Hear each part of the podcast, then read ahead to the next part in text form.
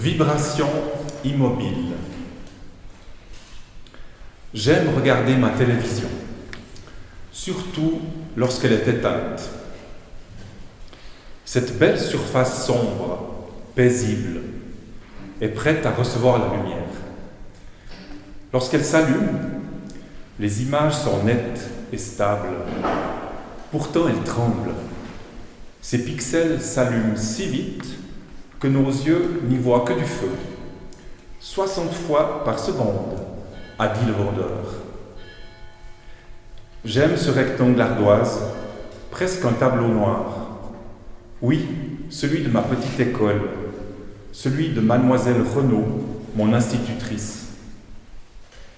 Elle ne connaissait que deux outils pédagogiques, écrire à la craie au tableau noir et aimer les enfants. Je me souviens et je l'entends prononcer les syllabes, premières esquisses de la pensée, accompagnées du tapotement de la craie sur le tableau noir et de sa poussière blanche déposée sur nos esprits, semence sur le terreau des rêves. Son enseignement passait par le chemin des écoliers. En quelques mots, les sons et les sens se dessinaient au tableau, avec deux voyelles et trois consonnes. Ose, rose, rose. Aujourd'hui, quatre nouveaux sons, avec le U, le O, le I, le A et le N, d'un bon vin blanc. Et maintenant encore, je l'entends me redire, ose, c'est ton tour. Je n'y résiste pas et ressors une vieille boîte. Au fond, quelques craies m'attendaient.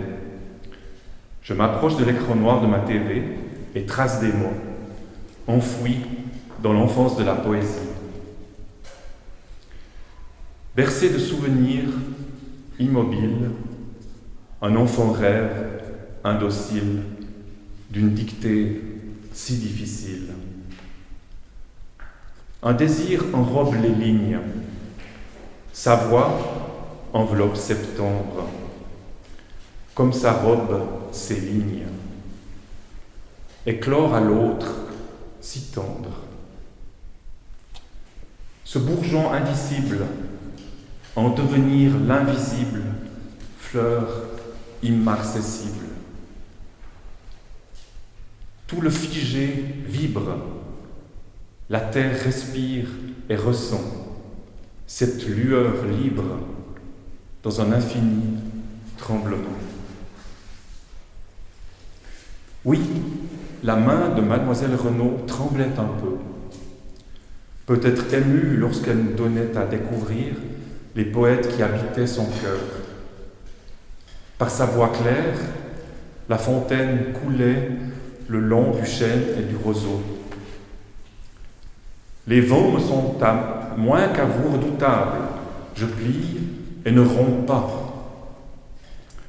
Et tant d'autres vers, nourrissant pensées et imaginaires, qu'elle révélait, blanc sur noir, de sa main roseau. Cette fragilité du geste était un éloge à la faiblesse, transmettant beauté et force. Cet éloge du tremblement exemplaire est démontré par l'arbre bien nommé tremble. Ces frémissements incessants stimulent la circulation de la sève et sa croissance. Ces tremblements réduisent la poussée du vent sur son bois léger et friable. Par cette agitation puissante, il éloigne les insectes, avide de ses feuilles tendres, favorise la photosynthèse et atténue la brûlure du soleil. Du tremble et du roseau, suivons les exemples. Tremblons sans peur pour que notre sang circule. Tremblons pour déparasiter nos, pensées. Tremblons pour chlorophylliser notre sourire et tremblons pour que notre présence soit un ruisseau qui chante. Et si vous n'êtes pas un tremble pour vibrer ainsi, alors tremblez, tremblez, vous les durs de la feuille, que la prochaine tempête nous déracine comme ce chêne dont les pieds touchaient à l'empire des morts. Mon institutrice aurait aimé parler d'égalité aux demoiselles et aux damoiseaux et de cette nouvelle écriture qui a ajouté au pronom il et elle le yel. Ainsi, au pronom celui et celle, elle aurait ajouté ciel. Par ce ciel, en nous perpétuel, tout vit, tout vibre, tout scintille dans le grand tremblement de la terre nouvelle. Dans la main qui frôle ma joue, dans la feuille bercée par le vent et dans la voix d'un silence ténu. Alors, sur mon écran noir, est apparu cet étrange poème à une institutrice. Écrire, lire, dire l'ineffable, accorder et s'accorder. De la fontaine aux fables, s'abreuver et s'assoiffer. Apprendre Hugo, Racine, c'est prendre aux nomades Racine. Déjà un amour se balance au souffle suspendu, à son regard immense, le silence ne tremble plus. Par l'harmonie des différences, dans ses mains, une prière danse. Voici l'offrande osée d'une feuille de tremble en pensée déposée par l'art de vivre ensemble.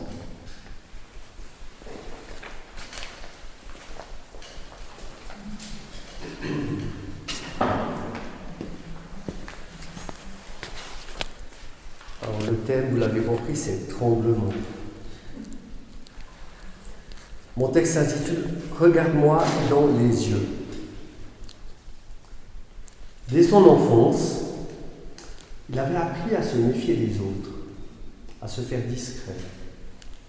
Il avait réussi à ne pas donner trop prise au courroux de son père, qui ne supportait pas le moins de faiblesse.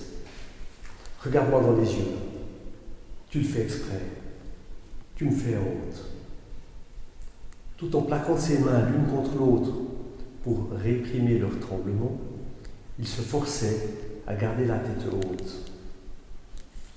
Son prénom, Virginia, était inspiré de Virginie, la petite fille dont son père rêvait. À l'école, on le traitait de vierge, de vagin, de viagra. Il serrait les poings et ne laissait rien transparaître. À sept ans, un jour, il était rentré, sa maman n'était pas là. Elle est où maman? avait-il demandé. Partie, avait dit son père. Ça l'avait rendu triste. Il n'avait plus évoqué sa maman ni avec son père, ni avec son frère. Même s'il avait besoin de plus, son frère parlait à peine, réfugié dans un monde dont personne ne possédait la clé. Il n'avait quitté la maison qu'une fois pour aboutir dans un hôpital où son papa disait qu'on s'en occupait bien. Quand son papa ne buvait pas, Virginia allait parfois pêcher avec lui. Parfois il l'accompagnait en ville, mais il n'aimait pas ces moments, car il devait rester assis des heures à l'attente dans l'angle de bistrot, bruyant et enfumé. Les filles qu'il avait connues il s'arrangeait pour ne plus les voir. Il aurait été trop gêné de subir une deuxième fois leur sourire railleur, de revivre ce sentiment d'humiliation quand elle lui faisait sentir à quel point il s'y prenait mal. Il n'avait jamais réussi à dissimuler le tremblement de ses mains au moment de passer à l'acte. La première fois avec Delphine, il s'était senti tellement honteux devant son regard compatissant les paroles de consolation, ce n'est pas grave, ça ira mieux la prochaine fois, qu'il s'était arrangé pour qu'il n'y ait jamais de prochaine fois. Il lui arrive encore aujourd'hui, à travers les brumes de sa mémoire, de revoir les yeux verts, pleins d'une arrogante compassion, suivie d'un effarement terrifié. Il regardait trembler ses mains, sans arriver à desserrer leur étreinte autour du cou de Delphine. Il l'avait abandonné là où il se trouvait, dans un parc public. Lorsqu'il s'était éloigné, le corps inerte lui était apparu minuscule sous les eucalyptus légers. Par la suite, il avait, évité, il avait évité le regard de Tania, une prostituée, en se réfugiant derrière elle quand il l'avait étranglée avec un lacet. Ce tremblement qu'il ne maîtrisait pas l'affolait. Il n'arrivait pas à chasser le spectre de son père, lui traitant de bon rien, de de fillette. Aujourd'hui, les autres s'écartent toujours de lui et continuent de lui faire peur. Depuis que chaque semaine, il se retrouve dans ce fauteuil face à Guillaume, ses mains tremblent moins. Il apprécie de pouvoir parler à quelqu'un. Ça ne le dérange pas d'être enfermé là.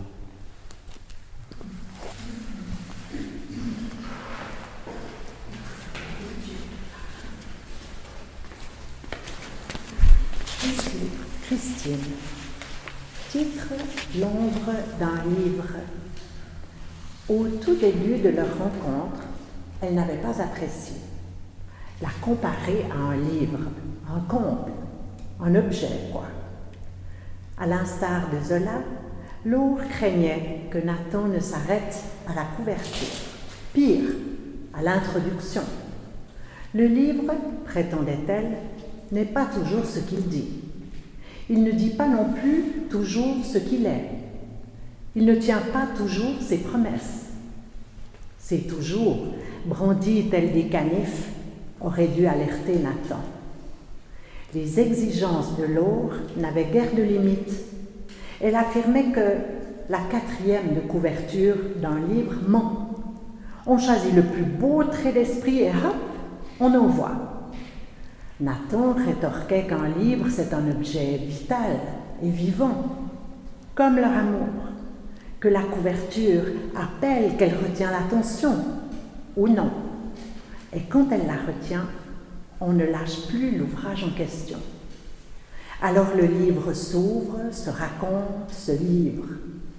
Alors on l'aime, on chemine enfin côte à côte c'est que Nathan aimait tellement les livres. Il aimait les toucher, les humer, les feuilleter, et s'y plonger, s'en nourrir. C'est ce qu'il avait de plus précieux, les livres. Ils étaient sa source, son univers, jusque-là unique.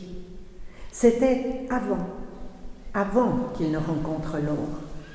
C'était au temps où il s'enroulait dans sa confortable solitude avec le livre pour seul ami ami qui l'emmenait dès lors partout avec lui. Il y trouvait réconfort, sérénité, joie aussi, un véritable lieu de répit. C'est auprès des livres qu'il apprenait, qu'il grandissait. C'était donc faire honneur à l'or que de la comparer à l'objet de sa passion. Petit à petit, l'or changea de regard sur ses métaphores.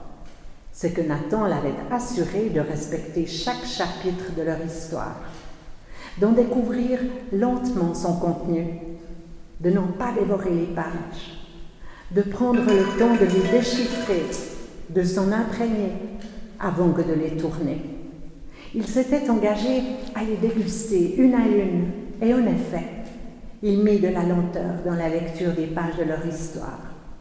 Les lissa, les caressa des yeux et des doigts, en aucun cas, ils ne se seraient autorisés à griffonner quoi que ce soit en marge de leur vie, ni ne se seraient risqués à un quelconque ex-libris d'appropriation. Toutefois, inéluctablement, le livre finit par vieillir, usé à l'extérieur d'être tant manipulé, usé à l'intérieur de n'être plus au goût du jour, Nathan eut de surcroît le malheur, un soir de triste maladresse, décorner une page de leur histoire. Laure ne lui pardonna pas cette blessure infligée par manque d'attention, de soins, de respect. Leur roman s'acheva là, page désormais déchirée. Laure ferma définitivement le livre devenu un creuset de larmes de papier. Un tremblement imperceptible gagna Nathan. Deux mois que Laure l'a quitté. Les livres de Nathan dorment dans la bibliothèque, alignés comme des soldats d'argile. Ils lui tournent le dos. Comme Laure, ils se taisent, ils font les morts. Ce qui est sans importance puisqu'il ne les lit plus, ni ne les regarde. Une présence qu'il a fini par oublier. Cette rupture a jeté un froid entre lui et ses livres. L'hiver s'installera longuement dans son salon et dans son cœur. La douleur lui semble impérissable et impudique. Aussi cache-t-il ses brûlures, invisibles aux yeux des autres. Mais il tremble. Il tremble, Nathan, face à la vie qui le regarde tomber. Il ne s'explique pas l'état des choses et laisse les choses en l'état. Il se terre. Il se dit qu'un jour, les labours dans son ventre en auront assez il se dit qu'un jour, les livres respireront à nouveau dans ses mains, peut-être, peut-être. Mais le tremblement reprend, qui l'oblige à serrer les poings. Alors, il s'assied.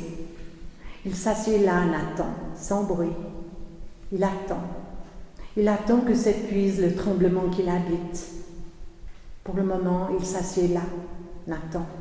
Il tente de vivre et invente le reste. Tu as des nouvelles de Nathan? Il ne répond plus au téléphone, il lit toujours autant? Ah, là où il se trouve, il ne lit plus, non. Là où il se trouve, qu'est-ce que tu veux dire? Les livres sont interdits au centre de psychiatrie de la Croix romaine. Oh, c'est triste, hein?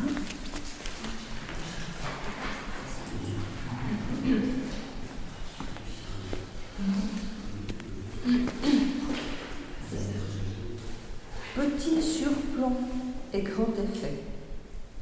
Deux familles, dont quatre enfants et un guide, sont au départ de cette via ferrata des Alpes vaudoises. Une journée prometteuse. Chacun se familiarise avec le mousqueton et la progression connaît de plus en plus d'allégresse. Une petite troupe d'alpinistes en herbe, bien décidée à mener à terme l'exploit sportif. La plus jeune, ma fillette, est même la plus alerte à manipuler la manille, sautillant dans l'intervalle sur l'arête étroite de la montagne. En tant que mère et organisatrice de l'expédition, je me sens rassurée. Nous progressons avec rythme jusqu'au moment où mon corps se cadre, comme le cheval devant l'obstacle, un refus net et cinglant. Là où tout le monde avait passé avec agilité, je reste bloqué face au surplomb, tétanisé, sans comprendre, impuissant. Le ventre légèrement bombé du rocher, mais soudain infranchissable. Un petit écrou tourne en boucle dans mon cerveau, une mauvaise expérience inédite. Mes neurones patinent dans une confusion qui me laisse sur place. Mes jambes se sont mises à trembler. J'essaye de reprendre le contrôle, de leur faire entendre raison, de me calmer. Après tout, c'est moi la chef, mais sans résultat. Intérieurement, j'argumente et je supplie mes gambettes d'arrêter leur spasme saccadé qui m'empêche de progresser. Allez, go, on avance. Je m'ordonne, mais rien ne bouge. Seules les contractions répétées des muscles créent une oscillation rythmée qui ne faiblit pas. Mes enfants m'encouragent. Allez, maman, tu vas y arriver. Mon corps est dissocié. Mes membres inférieurs sont sous l'effet d'un Parkinson avancé. Leur mouvement involontaire et répétitif, comme une roue sans fin, opère hors commande de ma tour de contrôle. Dans ma tête s'inscrit Tu ne peux pas grimper ce surplomb, trop difficile. Et une voix inconnue scande Disjonction neuronale. Panne au niveau des jambes et circuit désactivé. Erreur dans le système entraîne la communication coupée entre le haut et le bas. Surchauffe et manifestation de tressautement. Programme marche en montagne stoppée, car zone de confort dépassée. Marche arrière. Un couac manifeste. À l'origine de cette activité, je suis dépitée devant mes enfants qui m'interrogent de regard. D'un coup, suis devenu le boulet qui contraint le groupe à l'immobilité. Reliés les uns aux autres par le câble d'acier qui nous guide et nous assure, mon blocage stoppe toute progression. Mon cataclysme, mon cataclysme intérieur m'est complètement étranger. Que m'arrive-t-il? Est-ce le début d'une maladie neurologique? Je vis en interne une totale anarchie. Comment désamorcer mon cerveau qui surréagit devant ce petit surplomb? Je ne comprends rien. Mon corps, jusqu'alors, obéissait aveuglement aux injonctions. Avant, je pensais Allez, passe une jambe, puis l'autre. Et le programme se déroulait conforme à la procédure, sans rechigner. Alors que maintenant, je subis un refus d'obtopérer et suis en proie à des secousses nerveuses mécaniques. Les autres avaient glissé sans effort, passant l'épreuve sans s'en rendre compte. Je suis devenu un robot qui disjoncte, dont les réseaux électriques n'ont pas été programmés pour passer un rocher en saillie. Elles se sont emballées sous forme d'agitation musculaire jusqu'au court-circuit, jusqu'à l'arrêt total. Deux hommes m'ont attrapé sous les bras et m'ont hissé par-dessus le surplomb pour le plus grand plaisir de tous.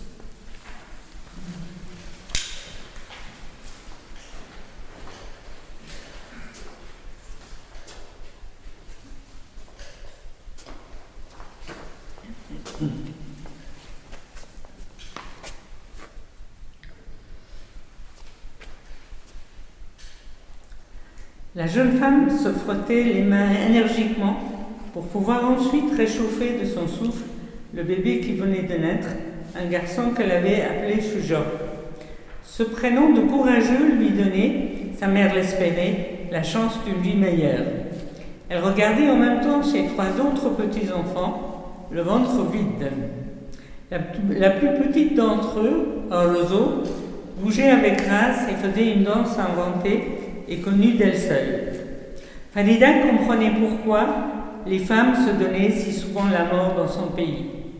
Un mari mort à la guerre dans les gouvernements avait oublié de verser le salaire avant et après sa disparition. Une fois de plus, dans quelle poche était allée cette, la somme? On n'allait quand même pas payer les morts, ou bien? Le marketing enfoncé au corps du monde comme une vilaine écharde. Quelquefois, les corps restaient, faute de transport, et parvenait à la famille des victimes plus tard, parfois après des mois, dans l'état que l'on devine. Elle, Farida, dans une province où être femme était déjà presque un destin tissé de culpabilité. Travail interdit car il fallait sortir de la maison. Je vous entends penser que bien sûr là-bas, le voile, la religion, etc. La grande dame de la nation avait son propre bureau pour aider les femmes. Elle ne connaissait pas grand-chose du pays, mais avait des discours lénifiants sur les femmes et leur place et rôle dans la famille. Deux cultures, dialogue de sourds, car la première dame ne connaissait pas vraiment ni les habitants du pays, ni les us et coutumes, ni même les usages quotidiens. Le tourisme au sommet. N'oublions pas que nous sommes dans une fiction. Cruelle fiction, mais que dire de la réalité? Cela dépend d'où nous sommes dans le monde, en Asie centrale, le cœur du pays de Falida, connaissait une coutume établie par les circonstances depuis quatre décennies au moins. En hiver, les gens mouraient de froid, principalement les enfants les plus fragiles. Et les attaquants de l'invisible se reposaient, le ventre rebondi de bonnes choses fournies par ceux qui portent souvent le masque de la paix. Ils n'allaient pas affronter la neige et le froid, à quoi bon? Au printemps, à la fonte des neiges et au renouveau du printemps, ils avaient repris des forces et allaient pouvoir reprendre leur violence sans même devoir donner les, les raisons de leur attentat qui n'épargnaient personne.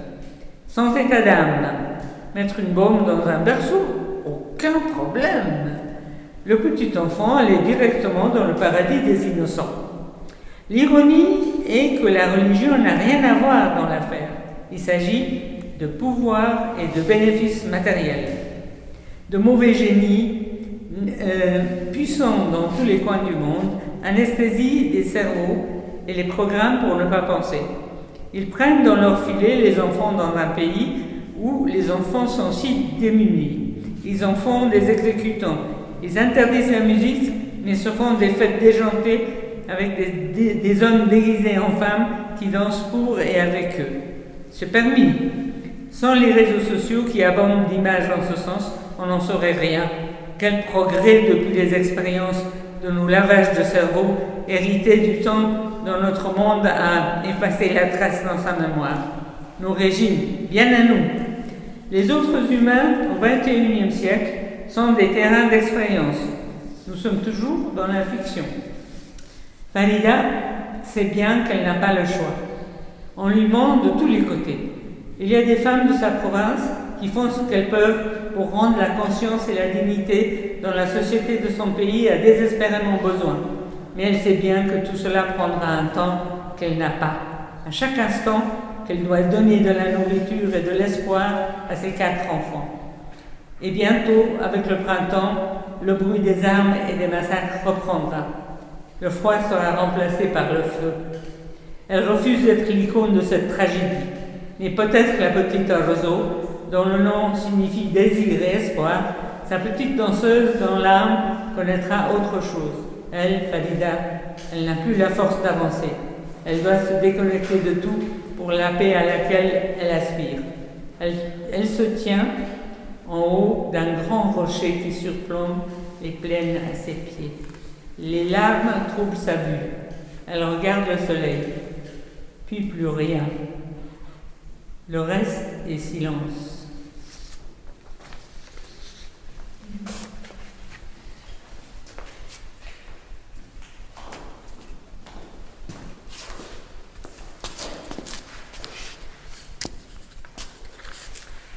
Alors, c'est l'extrait d'un chapitre qui s'appelle La piste du coyote. Droit sur nous, il fonce, débraillé, farouche, hostile. Cowboy au galop.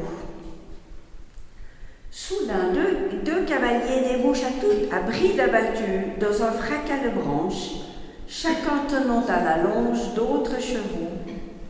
Get out of! Hurle celui qui galope en tête, chapeau enfoncé jusqu'aux yeux. It's no place for gringos. Nous nous écartons sagement et hommes et bêtes disparaissent dans un nuage de poussière. Sharon et moi échangeons un regard, puis haussons les épaules et reprenons notre marche. Un peu plus tard, nous apercevons les mêmes cavaliers et leurs montures arrêtés sur un chemin de traverse. Sharon restant impassible, nous poursuivons notre chemin sans me dire. Sauf que les cavaliers, eux aussi, nous ont vus et s'engagent derrière nous. Nous nous hâtons de nous ranger sur le bas-côté, mais cette fois-ci, les deux hommes ne cherchent pas à nous éviter. Au contraire, ils nous acculent contre la barrière et une épaisse air. Hi guys! How are you doing? nous lance le premier, celui au chapeau enfoncé jusqu'aux yeux, avec un sourire tordu et édenté. Tiens ça, continue-t-il en lançant Sharon la bride de l'un de ses chevaux et en se laissant glisser à terre. Sharon se fige comme un lapin face à un serpent. Le cowboy est très près de moi. Il dégage une forte odeur d'alcool. Petit, trapu, la chemise ouverte, une manche déchirée. Son compagnon est encore en selle. Il est maigre, tête nue, semble moins ivre et un peu mal à l'aise. Tous deux ont la peau tannée par le soleil, une mine et des vêtements crasseux et poussiéreux. On les dirait sortis d'un roman de Cormac McCarthy, un écrivain qui vit à El Paso, à la frontière du Mexique, et dont les personnages sinistres, souvent violents, taciturnes, frustres, sans espoir ni avenir, me fascinent. Passe-moi une cigarette, dit le petit trapu à son compère, qui lui aussi descend de sa monture. J'en profite pour contourner hommes et chevaux et regagner le chemin, le plus tranquillement possible, en essayant de ne montrer ni hâte ni peur. Sharon ne tarde pas à me suivre et nous partons sans nous retourner. Frissonnantes dans la brise d'automne, les feuilles du tremblent. Déjà remontés en scène, les deux hommes sont à nouveau derrière nous. Arrivé à notre hauteur, le cowboy au sourire ébréché m'interpelle. Hey lady, on ne voulait pas vous faire peur. On cherche nos bêtes. Vous ne les auriez pas aperçues Nous les avons perdues de vue depuis un jour ou deux. Et d'où tu viens, toi? Tu n'as pas l'air d'ici. Je lui réponds laconiquement mais courtoisement. D'ailleurs, tant Sharon que moi-même, et sans nous concerter, présentons profil bas.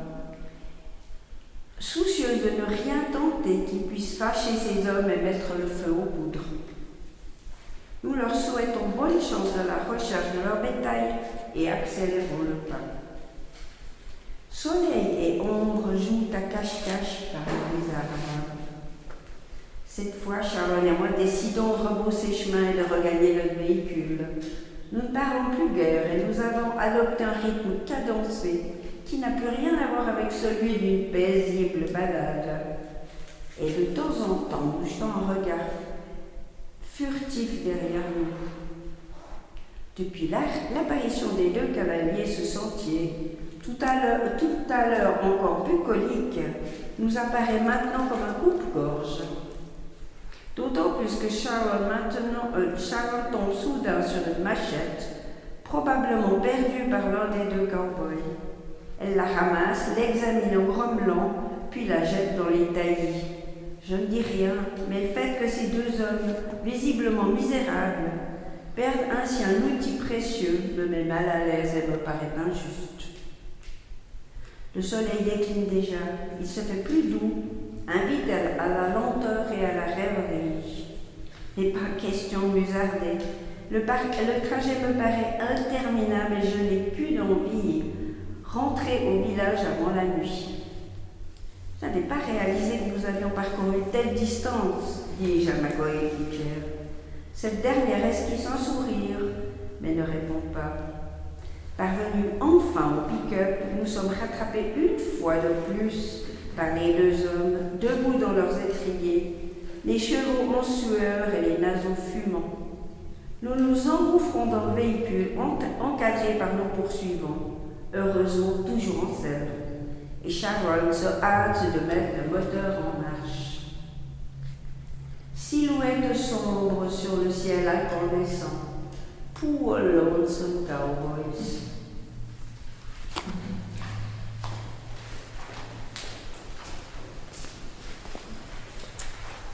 Hélène Dormand, je vous lis un extrait du Retour du Bourdon. Agrippée à la branche du tilleul, je sens la tétanie me gagner.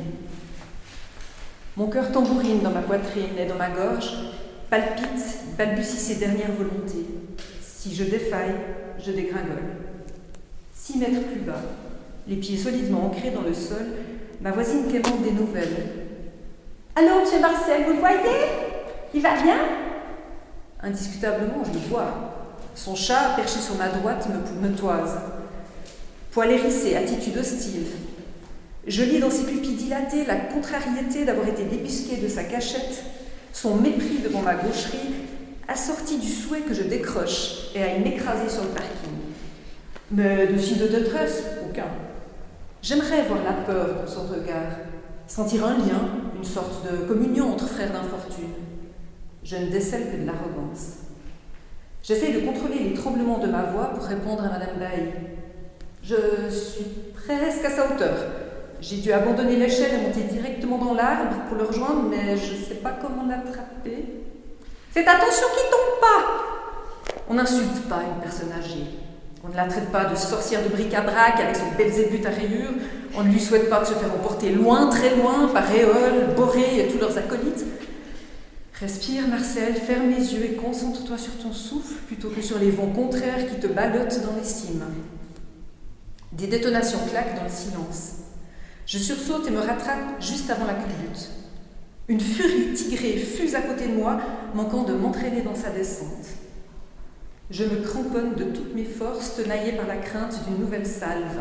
Un chasseur me prenant pour un ours brun essaye-t-il de me dégommer? Loin, très loin sous moi, ma voisine chevrotte. C'est bon, monsieur Marcel, Félix a filé tout droit à la maison. Il a eu peur des pétards, le pauvre chéri. Sale gamin À l'époque, on endurait ça que le 1er août, mais là, début mai, où va le monde? Il n'y a plus de respect, on subit l'hiver 40 toute l'année. Enfin, tout va bien, vous pouvez redescendre maintenant. Je n'aspire qu'à ça. Je donnerai mon caleçon à flamme pour retrouver la terre ferme et surtout le confort de mon canapé. Mais paralysée par le vertige, je ne suis pas capable d'effectuer un geste. Madame Bailly insiste, imperméable au drame qui se joue au-dessus de sa permanente. Vous m'avez entendu, monsieur Marcel? Félix est sain et sauf. Revenez à l'échelle, mais prudence, n'allez pas vous faire du mal. Impossible de bouger, de relâcher mon étreinte d'un demi-millimètre. La peur m'inspire des réflexes de paresseux. Vu d'en bas, ma propension à nicher dans l'arbre va finir par paraître insolite. Difficile de faire avaler à Madame Bailly que je cueille des prunes ou du gui pour ma potion magique du soir. Au bout de quelques secondes, au bout d'éternité, elle commence à s'inquiéter. Y a un problème? Vous voulez que j'appelle les pompiers? Non Elle aurait pu le faire pour son chat au lieu de m'envoyer au casse-pipe. J'imagine la scène, Madame Bailly appelant la caserne.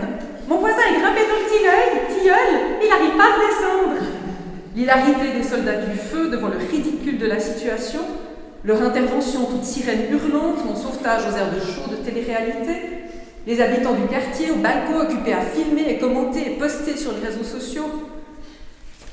Je n'ai aucune aspiration à ce genre de notoriété. En bas, l'inquiétude de Madame Bailly s'emballe.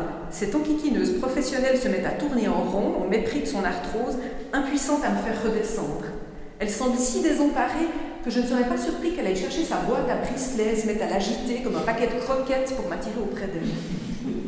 Seul moyen de m'en débarrasser, la rassurer, lui faire gober que j'examine l'arbre pour dépister une éventuelle maladie. Les tilleuls peuvent être atteints de la gale cornue. Alors leurs feuilles se couvrent de boutons rouges comme le front des adolescents. Certes, mais encore, euh, le diagnostic vite posé ne justifie pas de s'attarder dans les hauteurs. On ne perce pas les boutons des arbres. Tremblant de tous mes membres, j'improvise. À un instant, j'en profite pour euh, faire un câlin à l'arbre. Pardon? Quelques secondes de silence, le temps de digérer l'information, avant que la cressette se remette en marche. Embrassez les plantes, c'est tellement vous, ça, monsieur Marcel. Vous êtes trop gentil. Certains trouvent la paix en serrant un tronc dans leurs bras, les bienheureux. Dépourvu de cette candeur, je ne fais qu'endurer cette accolade. Mon tilleul ne semble pas y goûter plus que moi et bruisse et oscille sous le vent, son écorce rugueuse me griffe les bras. Je vais tomber sous peu et m'écraser comme un kaki trop mûr devant, ou peut-être sur Madame Bailly.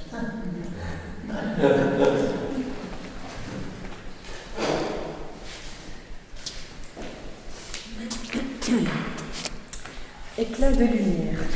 Courir les champs de colza en fleurs, une source d'inspiration pour les artistes, un rendez-vous galant.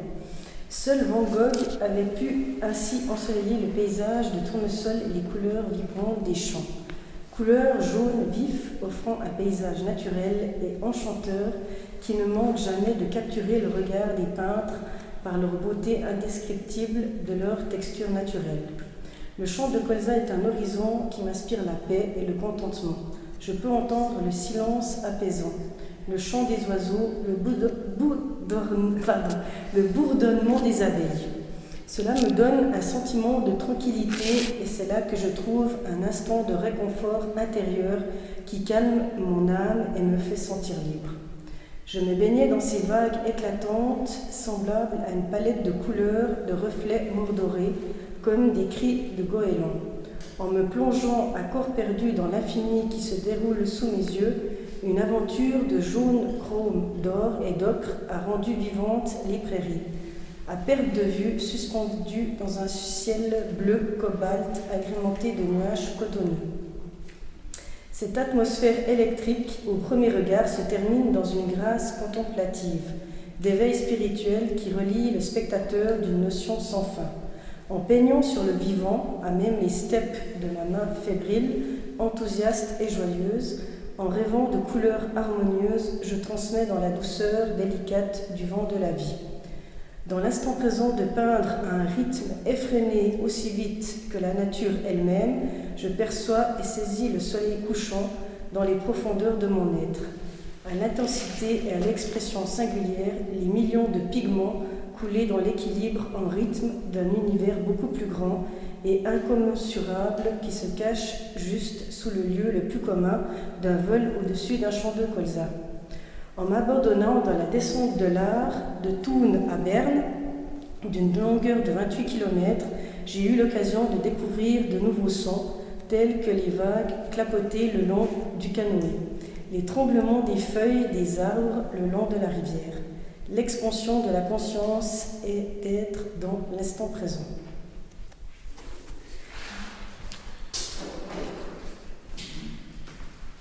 je vais vous lire un petit extrait de Danse nuptiale. Il m'a bien dit qu'il était prof de bachata. Aucune idée de ce qu'est la bachata. Sur le moment, j'ai fait mine de savoir et ensuite j'ai oublié le nom. Aucune importance. Le savoir prof, ça me suffit. Je me dis que ces élèves ont bien de la chance. Moi, je serais devenue bilingue instantanément si c'était lui qu'on avait eu à l'école pour l'allemand. On arpente les quais de Montreux en plein festival de jazz, éclaboussé par le soleil d'une fin d'après-midi de juillet. La foule n'est pas encore trop dense, on avance aisément. De part et d'autre, des échoppes proposent des habits et des bijoux aux couleurs vives, Autant d'attrapes festivaliers si attirants dans le contexte et voués à ne plus sortir des placards une fois retombée la magie de ce rendez-vous annuel.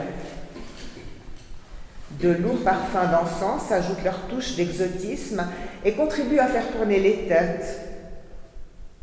Un rythme latino s'échappe d'une terrasse clôturée. Quelques couples se tortillent sur une piste. On y va propose Robert. J'adorerais. Mais les pas ont l'air si sophistiqués. Pas de souci, tu verras, il n'y a qu'à te laisser guider. Il me serre tout contre lui et se met à onduler avec une aisance qui me stupéfie, tout en comptant les temps à mon oreille pour m'aider à m'y retrouver. Soudain, il m'écarte et me fait pivoter en me donnant l'impulsion d'un geste doux et précis. Puis me rattrape sans perdre la cadence. Il m'enroule, me caresse, m'emmêle et me démêle, avec juste quelques conseils chuchotés dans le creux de l'oreille. Garde bien ton cadre, les bras fermes, résiste pas, laisse-toi aller. Je m'abandonne à ce délice, à l'enchantement de voir que ça fonctionne, à l'enivrante sensualité de ce guidage. Ses mains se ferment sur ma taille et des ailes me poussent dans le dos. Ses pieds me montrent le chemin, il suffit d'embrasser leur rythme. J'ébroue ma retenue, tout à la joie de me laisser emporter sur une terre étrangère qu'il me traduit pas à pas. Une terre où le sang pulse, où la vie et la mort marchent bras dessus, bras dessous, dans une fiévreuse exubérance. La musique, on dirait que c'est lui qui l'a écrite tant elle se fond en elle. Elle dessine un pays de soleil dont les couleurs dédramatisent à mesure les peines les plus ardentes. Les instruments pourtant pleurent la douleur du désir. Ils déchirent l'âme, secouent le cœur, mais avec une exagération qui refuse de se laisser prendre trop au sérieux. nous emmène sous des latitudes où même la tristesse parvient à rire d'elle-même. Tournoyer jusqu'au vertige, se baigner de lumière laissée par les nos corps, toucher l'évidence, entrer dans la magie. Épouser le rythme, avaler le tempo, plus besoin de compter, soudain je l'ai dans la peau. Un groupe se forme pour nous bouffer des yeux, des femmes crient, des hommes rient, on se laisse porter par leurs acclamations. Jamais je n'avais côtoyé le bonheur de si près. Je ne te connaissais pas ce talent. Je t'avais dit pourtant, t'as oublié C'est là que je réalise ce qu'est la bachata. Qu'il passe ses journées à onduler, coller, serrer contre des corps lascifs, à, se, faire tourner les têtes, à libérer des shoots de phénylétamine. Et mon bonheur s'envole d'un seul battement d'aile. Du pain béni pour Sarah si elle venait à l'apprendre. Mes relations amoureuses ont toujours créé des frictions entre nous. Elle ne supporte pas de me voir en couple et pour cause, ce sont toujours les mêmes hommes qui nous plaisent et presque chaque fois moi qui remporte la mise. Pas étonnant que ça ait fini par l'aigrir. Alors je veille à rester disponible pour elle, ce qui n'est pas difficile, aucune initiative à prendre, il suffit de l'accueillir quand elle s'initie, quand elle s'impose à moi. Dès qu'elle devine une faille, elle s'y engouffre. Elle a l'art de les flairer, de les creuser, de les amplifier sous couvert d'amitié. Alors la profession de Ruben, tu parles d'une aubaine. Le dialogue, je l'entends comme si elle était là. Waouh, c'est vachement sensuel, dis donc. Je te dis pas, c'est déjà beau à regarder, mais quand c'est toi qui es dans ses bras, tu touches plus terre. Et ça ne gêne pas que toutes les filles passent? Non, c'est justement ce qu'il apprécie chez moi. Je ne pourrais pas mal la vie avec ma jalousie. Alors là, chapeau, je ne sais pas comment tu fais. Après dire, moi non plus. J'essaye de prendre sur moi, d'éviter d'y penser, de m'afficher à ses côtés quand je viens le chercher à la fin des cours, de me souvenir que malgré son métier, il était libre quand je l'ai rencontré, de bien noter chacune des attentions qu'il a pour moi. C'est fragile, mais ça tient. Un exercice d'équilibrisme. Mes efforts lui échappent, mais il apprécie l'attitude. J'ai bien fait de me mettre avec une femme plus âgée. T'es la première qui ne me fait pas des scènes à tout bout de champ. Bon, j'ai aucune raison que je rétorque avec un brin d'hypocrisie. C'est si bon de se démarquer. Je sais bien, mais les filles de mon âge, les raisons, elles se les inventent. Sa candeur me fait fondre. Je pose mes lèvres dans son cou, m'enivre de son parfum naturel. Il écarte délicatement une mèche de mon visage. Ce soir, je te prépare des tapas. T'es décidément un homme à marier. Bon alors, qu'est-ce que t'attends pour m'épouser? T'es sérieux? Alors, je crois qu'on a bien respecté le timing. Ah. Quel de